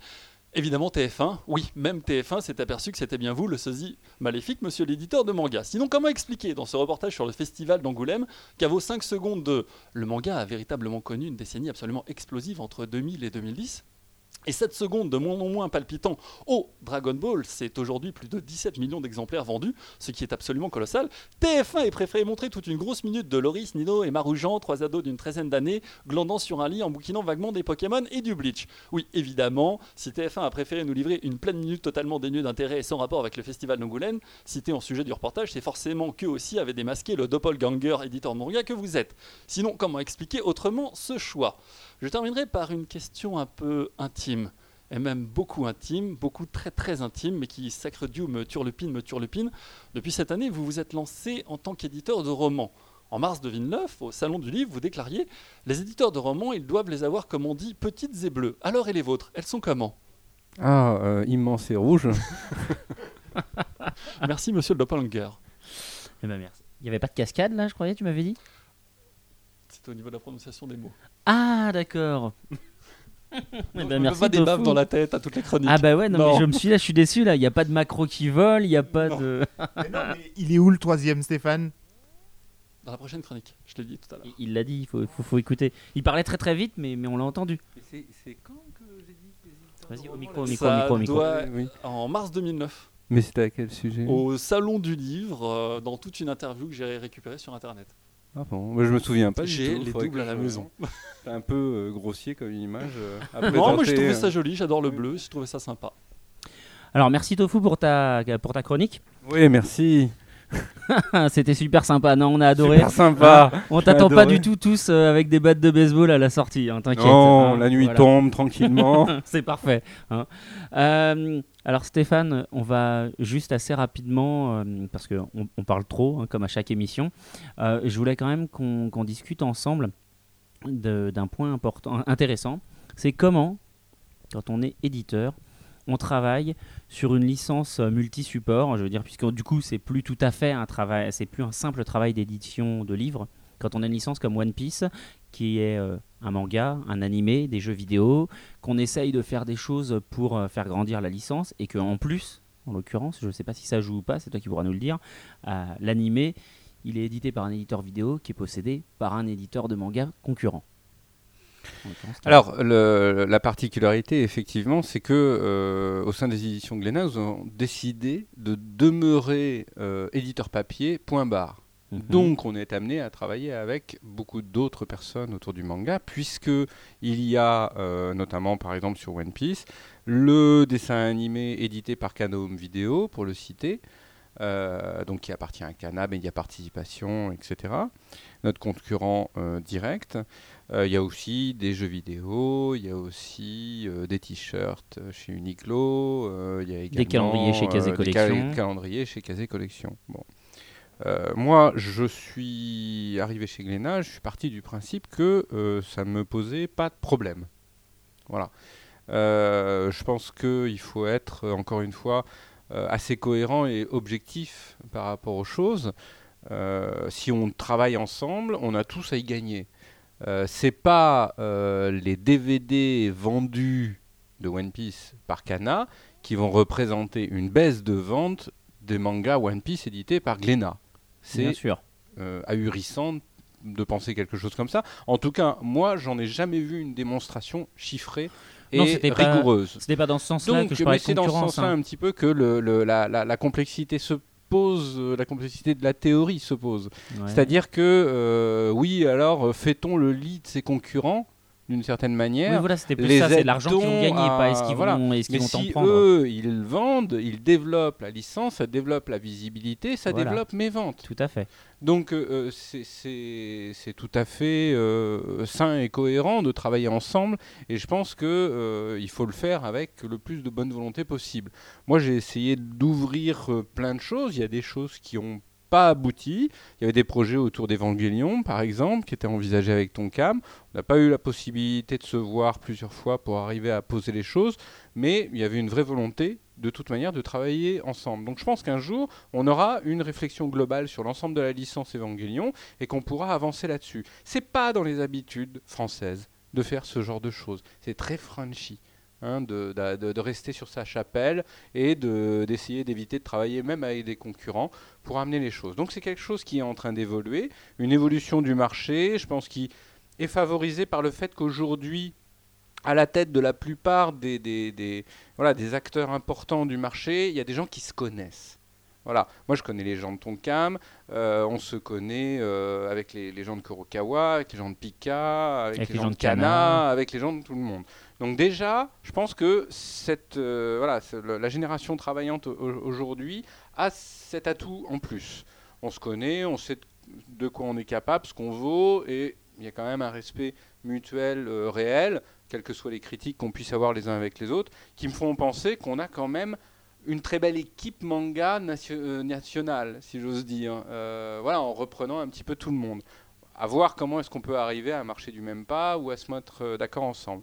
Sur One Piece, en tout cas, moi, j'ai aucun problème et j'en ai rencontré véritablement aucun.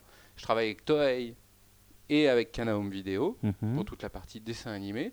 Je travaille avec euh, Konami. euh, Euh, non, Bandai. Konami, c'est c'est Na- Namco Bandai pour One Piece. Konami, c'est Captain Tsubasa. Ah, Tsubasa, d'accord. ouais. Euh, dans le shonen, c'est euh, Tsubasa. Dans le shoujo, c'est euh, Killary. Mais euh, Namco Bandai, Euh, je travaille avec Uniqlo, je travaille euh, avec euh, les Japonais. Voilà, je pense que euh, ça, ça mérite et, et- et ça peut se faire. On essaye de croiser un maximum les choses. Après, euh, les possibilités, elles dépendent aussi de la capacité à investir. Si on part du principe moyen d'une vente d'un DVD One Piece à euh, 6000 exemplaires Mhm. et d'un manga édité à 90 000 exemplaires, Ouais. on voit très bien que la valorisation d'une publicité posée sur le manga sur 90 000 exemplaires ne peut pas être équilibrable avec une valorisation d'un- d'une publicité pour le manga posée dans un DVD vendu à 6 000 exemplaires. Bien sûr. Or, un bon deal et un bon accord, c'est d'abord quelque chose d'équilibré. Ouais. L'idée n'est pas de favoriser l'un ou l'autre, c'est d'arriver chacun à trouver quelque chose qui nous satisfasse. Donc on travaille de cette manière pour trouver des solutions en passant par la promotion, les sites internet des uns et des autres, envisager peut-être un site internet commun euh, autour de la licence, euh, voilà. Tout ça étant complexifié bien entendu par le fait que on a Schlack une étape vise et Schlack une étape Shueisha euh, par laquelle il faut faire passer l'ensemble de tous les projets. Plus vous subdivisez les validations, plus vous prenez un mois, un mois, un mois, un mois de validation. Du coup, effectivement, concrètement, ça complexifie ouais, le travail d'un livre par rapport à un livre qui n'a pas de. Du coup, fondamentalement, les gens vraiment sont plutôt d'accord d'une manière globale pour travailler ensemble. C'est pas pour ça qu'ils en ont la possibilité. On va juste, du coup, c'était intéressant comme question parce que ça va permettre de rebondir sur les questions des auditeurs. En fait, on a deux petites questions, voilà, rapides. On va commencer avec la première. Donc oui, il y aura bien du Berserk en 2011, ainsi que du Gunmelast Order, du Claymore et du Digrayman. Bonjour Monsieur Ferrand, ici Cible. Je voulais poser la question suivante à Monsieur Ferrand. Je voulais savoir ce que Monsieur Ferrand pensait des mangas euh, réalisés par des Français et si euh, Glénat envisageait de développer une gamme euh, de mangas made in France. Voilà. Question intéressante. Oui, c'est un bon sujet qu'on n'a pas encore abordé, alors que je pense que c'est un sujet aujourd'hui central pour tous les éditeurs. Euh, il, est évident qu'on ne peut qu'avoir un regard sur la génération qui, qui a vécu culturellement les époques du manga qu'on a connues, parce qu'elle va être née dans une acceptation de la bande dessinée franco-belge, une compréhension du comics et une véritable découverte et maîtrise des techniques du manga. Je pense qu'il y a une génération qui va avoir digéré les trois aspects et qui fait, va ouais. produire un jour une bande dessinée qui sera à même d'être publiée sur tous les différents continents et de se proposer à différents publics. Il faut aussi que les publics évoluent. Il faut comprendre que par exemple dans le manga au Japon, il y a des cadrages qui sont spécifiques au schéma, à la manière de lire qu'ont les Japonais, par exemple extrêmement resserrés à partir du plan américain jusqu'au gros plan détail de visage Mhm. qui sont des techniques qui permettent en fait au lecteur de, de s'approprier le personnage, mais que nous, on n'utilise pas du tout, alors que nous sommes extrêmement pratiquants, par exemple, du dessin en pied, ce qu'on appelle, lequel dessin en pied est extrêmement rare dans les mangas. Donc il y, a- il y a des évolutions dans la manière de lire, un petit peu partout, qui se font véritablement Bien mais sûr. qui ouais, vont lentement. Et de la même manière, dans la créativité, il y a une génération, et je pense qu'au niveau français, on a certainement quelques-uns parmi les meilleurs potentiels, euh, qui vont voilà, amener à euh, euh, cette création particulière. Je, je- je citerai, euh, c'est pas chez moi, mais les légendaires. Voilà, de Patrick, Patrick Sobral, dont euh, on vient de fêter le millionième, millionième album vendu, Ah, quand même, ouais. un million. C'est énorme. Hein, donc on n'est pas dans quelque chose de périphérique, dans un épiphénomène éditorial, on est véritablement sur quelque chose d'intéressant. L'album en lui-même est fusionné. Hein, on est sur un format franco-belge avec une mise en couleur, on n'est pas sur un pur Voilà. manga. Mais avec Donc- un dessin très euh, Shingo Araki à la base. Euh, Moi, ça me touche d'autant plus que à l'époque, euh, c'était le vainqueur, Patrick Sobral, du concours Dragon de fait. Tsuki Collection, Chez dont j'étais jury. Et t'étais jury, ah oui, d'accord, sur ce concours. Voilà, et on avait élu effectivement son, sa, sa BD. Donc les, les- tout, tout ça m'intéresse beaucoup. Quant à la deuxième partie rapidement de la question, par rapport aux volontés de Glénat, moi j'en ai cette volonté, je pense que pour le groupe, pour l'instant, c'est pas encore acquis. Donc je ne peux pas dire qu'on a tout un, pan éditorial. Je pense qu'on va y aller. On a déjà quelques tentatives qui sont en cours. Donc on, sans que ça soit le développement d'une collection type, on va voir ce que les quelques tentatives euh, vont donner. Mais de toute manière, petit à petit, euh, ça deviendra un objectif relativement incontournable. Alors, question numéro 2. Oui, bonjour. Voilà, j'appelle. euh, Donc, je suis Steph Kuhn. En fait, j'avais une petite question donc, pour l'invité de cette semaine. C'était à savoir si, euh, en fait, ils allaient éditer le manga de, donc, de Toriyama et Katsura. Donc voilà, merci, bon courage, et puis j'adore ce que vous faites. Bisous. Eh ben moi aussi j'aime bien ce que je fais. Euh, merci quoi qu'il en soit. Euh, pour le euh, voilà le manga, euh, je sais plus comment il s'appelle effectivement. ou Sachie, je sais pas auquel Oui, enfin le, Voilà. le, le Toriyama Katsura, c'est un petit peu comme pour le Cross Epoch. Nous sommes ici en fait en face d'une licence qui va être partagée entre deux auteurs qui en plus euh, voilà sont, sont Historiquement actuellement chez deux- chez, chez des éditeurs différents. Voilà. hein, donc Panini Tonkam pour Katsura et. Wingman c'est Panini? Ah non, c'est personne. C'était Pika, mais c'est plus Ah, personne. c'était Pika, pardon. Non, autant Voilà. pour moi. je suis- euh, Enfin, quoi qu'il en soit, pas chez Glénat, ça c'est Ouais. une certitude. Alors Et que Toriyama, que Glénat, quoi. Bah, Tor- mm, Glénat, effectivement, et puis un petit, une petite croquette de Blue Dragon euh, Ah ouais. euh, Ouais. chez, chez Kana. Donc de fait, je pense que, je le redis, les éditeurs français pourraient avoir la capacité de se mettre d'accord. Mais ça va être trop Voilà, compliqué. c'est c'est un schéma éditorial. Mais visiblement, moi, parce que je ne suis pas privé de demander aux Japonais, donc je suis Mhm. alors à la Shueisha, je leur dis voilà, machin, truc. Si on arrive à vous proposer un plan, est-ce que vous seriez d'accord d'étudier cette possibilité? Je me dis écoutez, ça va être quand même extrêmement compliqué d'arriver à trancher les choses correctement vis-à-vis de deux auteurs extrêmement célèbres, mais effectivement, peut-être pas du même niveau, on va, on va dire, en, tout, en tant que célébrité. Donc, le partage des pourcentages de royalties, etc., commence à être un petit peu embrouillé. Il ne faudrait pas en fâcher l'un contre l'autre. ou quoi qu'il en- Donc, voilà, ça, ça sera, à mon avis, partie des choses très difficiles à dire. Donc euh, bon bah voilà, comme ça on a bien le point. Euh, merci. Alors on va se faire une petite, euh, une dernière pause musicale. Ensuite, euh, ce sera les speed chroniques, hein, une minute chacun pour parler d'un titre qui nous a plu dernièrement. Tu as le droit de participer. Et ensuite, bah, ce sera la fin de l'émission. Alors, euh, qu'est-ce que tu as envie d'écouter? Euh, Tchala Inchala. Tchala un Si petit- vraiment je me fais un petit plaisir, générique de DBZ. alors je me fais Allez, hop, plaisir c'est jusqu'au parti. bout.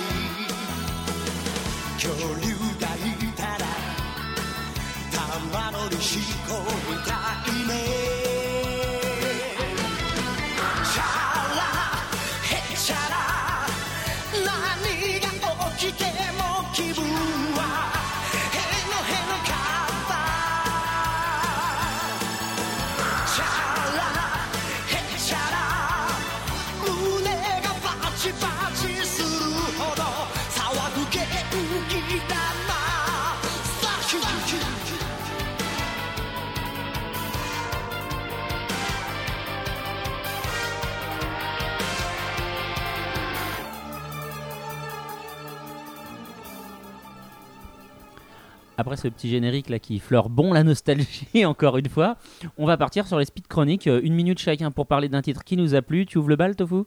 Euh, J'ouvre le bal avec un titre qui m'a plu. C'est pas forcément, je serais peut-être pas aussi enthousiaste puisque j'ai lu Overbleed chez Kyun, un manga euh, dont le sujet je trouvais ça plutôt intéressant avec un Sur les combats de rue. sur les combats de rue exactement avec un duo de japonais qui tentent de se suicider. Il y en a un qui en réchappe et pas l'autre. Sauf qu'en fait, euh, quand euh, l'autre s'aperçoit que celui qui est censé être mort visiblement fait des combats de rue, il décide de lui aussi se lancer des combats de rue. Du pour coup, il apprend à se battre. pour voir. Ouais, ouais, je l'ai Alors, lu, exact. il apprend à se battre, c'est peut-être un grand mot, on va dire plus qu'il est dans l'improvisation avec ce qu'il Ouais. attrape. Euh, J'ai trouvé ça pas mal, par contre, par rapport au sujet initial, au dessin et à ce que je pouvais attendre, je m'attendais à carrément mieux.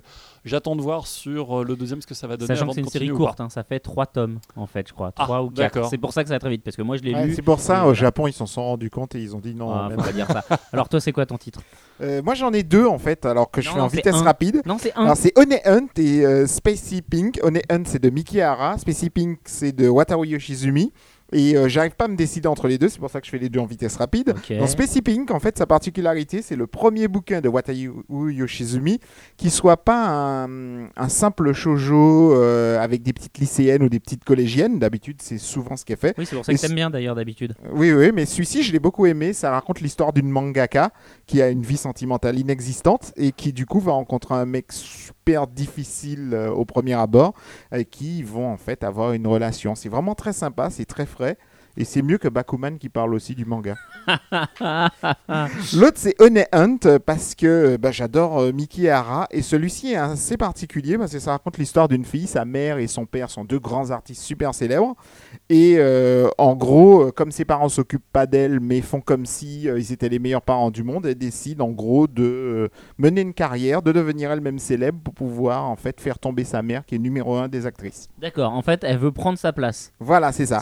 Ça et comme tous les Mickey et Hara, il y a toujours des histoires sordides de euh, ma mère couche avec mon petit Oui, ami, dire, oui, euh, en donc fait, je la déteste encore. Euh, voilà, je la déteste encore plus.